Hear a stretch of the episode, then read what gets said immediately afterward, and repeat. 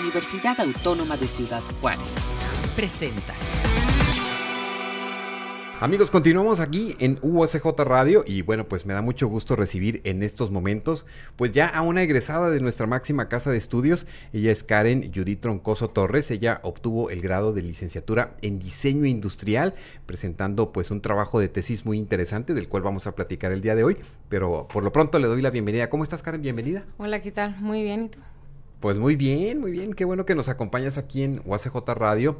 Nos gusta que nos vengan a acompañar porque ustedes a veces trabajan en sus tesis temas muy innovadores, muy padres y pues eh, me gusta el que tú estuviste trabajando que se trata sobre un diseño conceptual de transporte universitario único para la movilidad de mujeres estudiantes de la UACJ. Así es. Ay, bueno, primero, primero quiero que me platiques eh, por qué te decides estudiar la licenciatura en diseño industrial para aquellos que, que nos están escuchando que digan, bueno, ¿por qué estudio esto? Así es. Bueno, este, la verdad desde pequeña me ha gustado lo que viene siendo el dibujo, los trazos. entonces, cuando estaba a punto de entrar a la universidad, me iba a ir por arquitectura, porque yo creí que era la única carrera en donde podía diseñar a plano, o más bien a mano.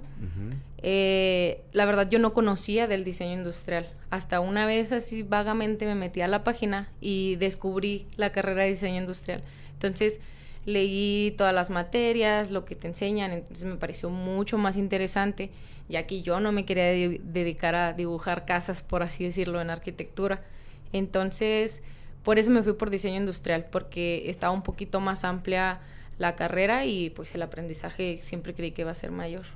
Claro, y bueno, pues sí, sí es cierto, sí es, eh, tiene una... Eh, conforme vamos conociendo las, las licenciaturas, a mí me tocó también conocer un poco más de la licenciatura en diseño industrial y tiene una serie de aplicabilidades en la vida cotidiana que no me imaginaba.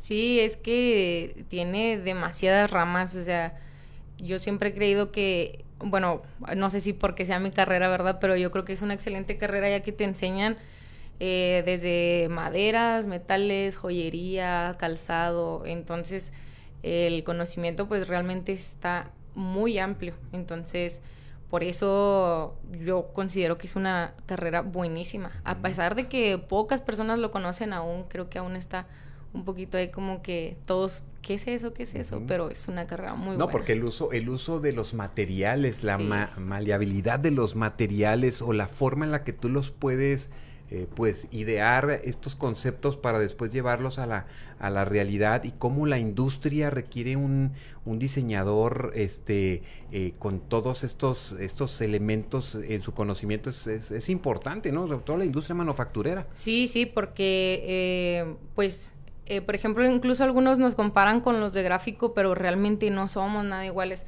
Claro que podemos trabajar en conjunto, porque realmente nuestros compañeros de gráfico hacen muchas cosas que al final de cuentas nosotros no podemos, pero nosotros como nos enfocamos en producto, trabajando de la mano de un diseñador gráfico, nosotros diseñamos el producto y ya sea el diseñador gráfico, pues lo que viene siendo la estética. Aunque bueno, también estamos preparados para ello, pero más sin embargo ellos están un poquito más dirigidos hacia, hacia ese tema. Bueno, y que también el rollo creativo pues no, no, no, se, no se limita en el diseño industrial, porque al final de cuentas esto lo, lo, lo, pudimos ver precisamente ya en tu trabajo, en tu trabajo de tesis, que antes de que me digas otra vez el nombre, me, me comentes eh, qué ideas vagaban contigo cuando empezaste a, pues a ir a estos espacios ya, a estas clases, eh, donde tienes que empezar a, bajar un tema, donde tienes que empezar a, colocar una idea, este, ¿cómo fuiste poco a poco barajeando eso?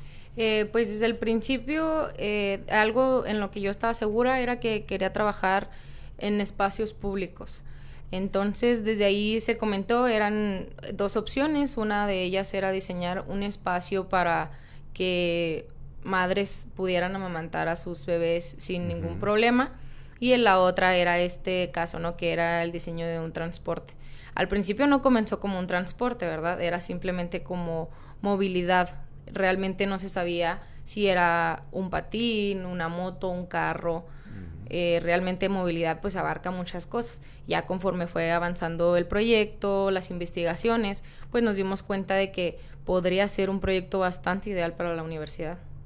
Porque mira, son, son elementos, eh, estás ah, eh, buscando la idea de un transporte. Sí es. Tiene que ser pues un transporte, lo, lo planteas desde un transporte universitario, lo, lo, lo, planteas también para que sea para estudiantes y luego lo planteas para que sea para mujeres. Así es. A ver, ¿cómo llegas a todos estos elementos y cómo dices, lo quiero, eh, porque esta es la, la, idea y todo el trabajo que se desarrolla en todas las áreas de investigación de la universidad. Hay que ir de, de, de, de lo, lo grande y poco a poco ir cerrando el universo para poder concretar este tu tema de investigación. Sí, exactamente. Fue comenzar eh, el proyecto de investigación y poco a poco ir delimitando el problema, ¿no? No podemos abarcar eh, un problema grandísimo como sería, no sé, a lo mejor el acoso en la ciudad. Sería un problema realmente muy, muy grande que es un poquito más difícil.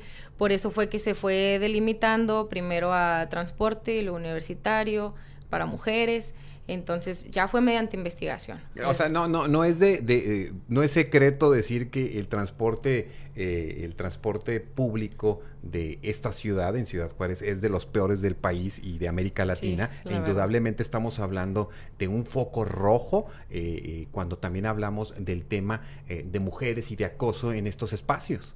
Sí, claro, este, cuando se comenzó a trabajar con un transporte público, desde que es público, la palabra también ya es grandísima, ¿no? Porque, sin embargo, existen, bueno, por ejemplo, los Uber o estas plataformas que al mismo tiempo se volvieron muy inseguras también. Entonces, eh, diseñar el transporte público fue como, ok, pero ¿por qué no vas a hacer un carro? Porque si muchas tienen carro, entonces fueron muchas preguntas que se fueron contestando también con ayuda de las alumnas, todo mediante entrevistas, cuestionarios, y ya es cuando nos fuimos dando cuenta que realmente la mayoría de las alumnas necesitaban un transporte seguro y aprovechando que ya se iba a hacer el transporte, dijimos, bueno, pues un transporte único para las mujeres en donde puedan viajar muchas de ellas, ¿no? En ese primer acercamiento, ¿qué encontraste eh, en esas respuestas de las universitarias, de las mujeres, eh, en su realidad, en lo cotidiano que sucede, eh, tantas cosas que suceden en el transporte y en esos traslados que ellas hacen, pues para llegar, por ejemplo, a la universidad o quizás después irse a sus trabajos? Sí, pues se comenzó con encuestas, por ejemplo, de las rutas que normalmente utilizan y los horarios, ¿no? Entonces, muchas de ellas coincidían en que, al menos en el transporte público que vienen siendo las rutas de Ciudad Juárez, eh, se sufre acoso en casi cualquier horario del día.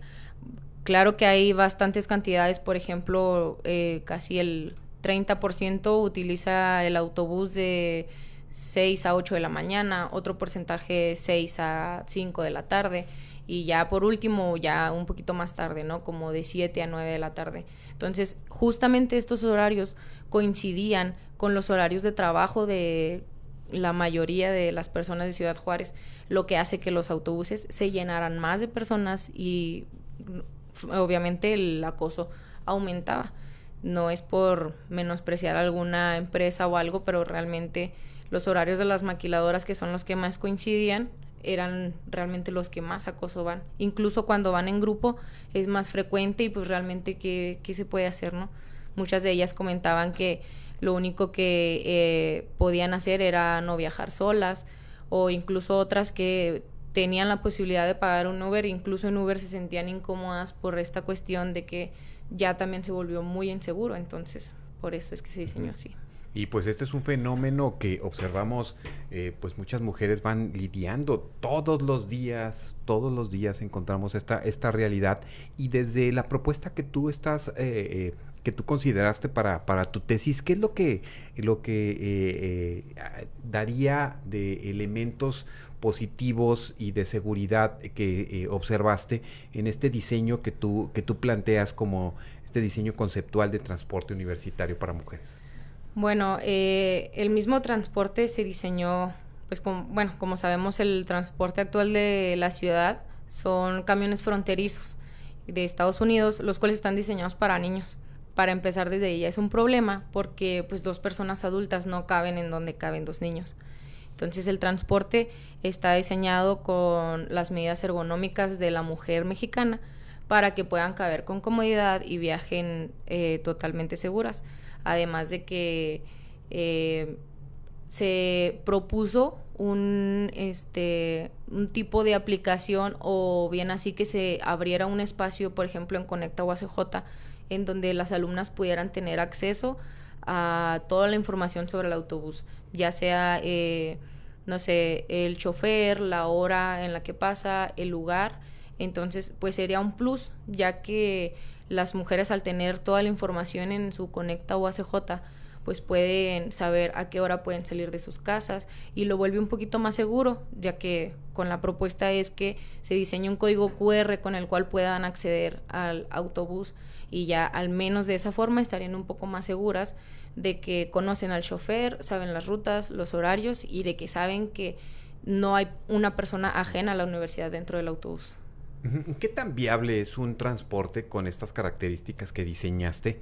Eh, que estás proponiendo. Sabemos, por ejemplo, en, algunos países, inclusive en la Ciudad de México, está el, transporte, el, eh, que le llaman eh, el espacio rosa o sí. Entonces, ah, esto indudablemente pues les da esta seguridad a muchas mujeres para, para ir en estos espacios de transporte.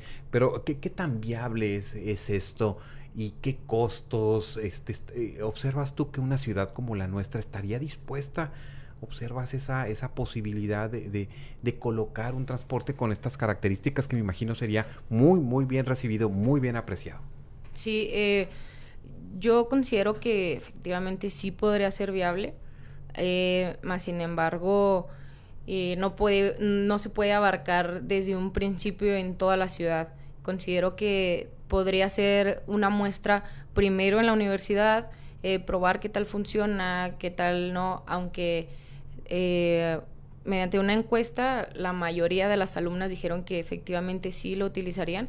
Incluso creo que si llegara a tener un costo como el transporte público en general, las alumnas igual estarían eh, pues satisfechas de saber que les da seguridad. Entonces creo que si puede funcionar en un pedacito de la ciudad que es la universidad, creo que ya después se podría implementar a la ciudad completa.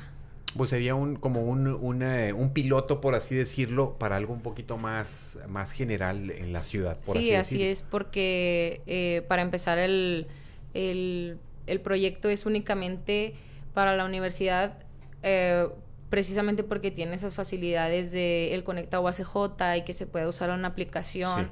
Entonces, por ahí es un poquito fácil, pero para la ciudad cómo sería el, modo de la aplicación, ¿no? Entonces sería obviamente otro trabajo de investigación para saber cómo poder implementarlo a la ciudad, así es que por lo pronto sería únicamente en la universidad. Y serían eh, puras estudiantes universitarias este, que van, no sé, de campus a campus o que van desde ciertos lugares de la ciudad. Sí, eh, podría ser de diferentes puntos de la ciudad. el propósito principal es que abarque cualquier instituto incluyendo CU, por lo mismo pues se diseñó con la ergonomía correcta para que puedan viajar bastante cómodas, ya que pues CU está bastante retirado. Incluso de CU incluso tienen que venir, en, no sé, al complejo deportivo y también este meterlo porque muchos de muchas de las estudiantes pues también son atletas, ¿no? Entonces también que puedan llegar hasta allá seguras o incluso CUDA o algo por el ejemplo que toda la universidad esté cubierta por este transporte.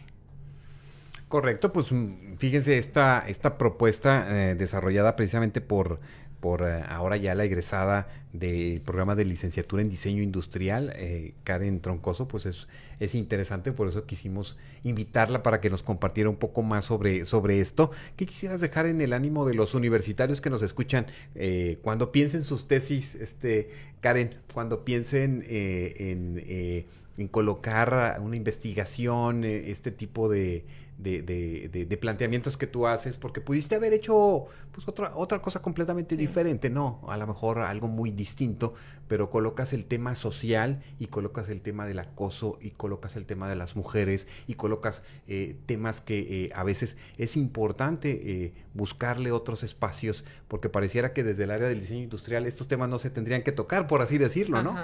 No, pero eh, si es para mis compañeros de diseño industrial, solo les pido que la verdad no se limiten. Eh, los proyectos en grande están ahí, solo hay que buscarle, que se enamoren del proyecto sobre todo. Eh, honestamente al principio yo creí, ¿cómo voy a hacer un transporte? Es algo bastante amplio, grande, muchas cosas que aprender, las normativas para los autobuses, fue mucho trabajo, mas sin embargo se logró porque me enamoré de mi proyecto, porque realmente yo quería aportar un granito a la sociedad y pues tratar de, por ejemplo en mi caso, reducir el acoso, mas sin embargo puede ser cualquier otro tipo de proyecto, cualquier problema que se pueda resolver, ahí puede estar un diseñador industrial. Karen, pues si alguien quiere tener contacto contigo para que nos les platiques un poco más o, tener alguna cercanía en relación para entender un poco más el proyecto, ¿tienes algún correo electrónico, algunas redes sociales?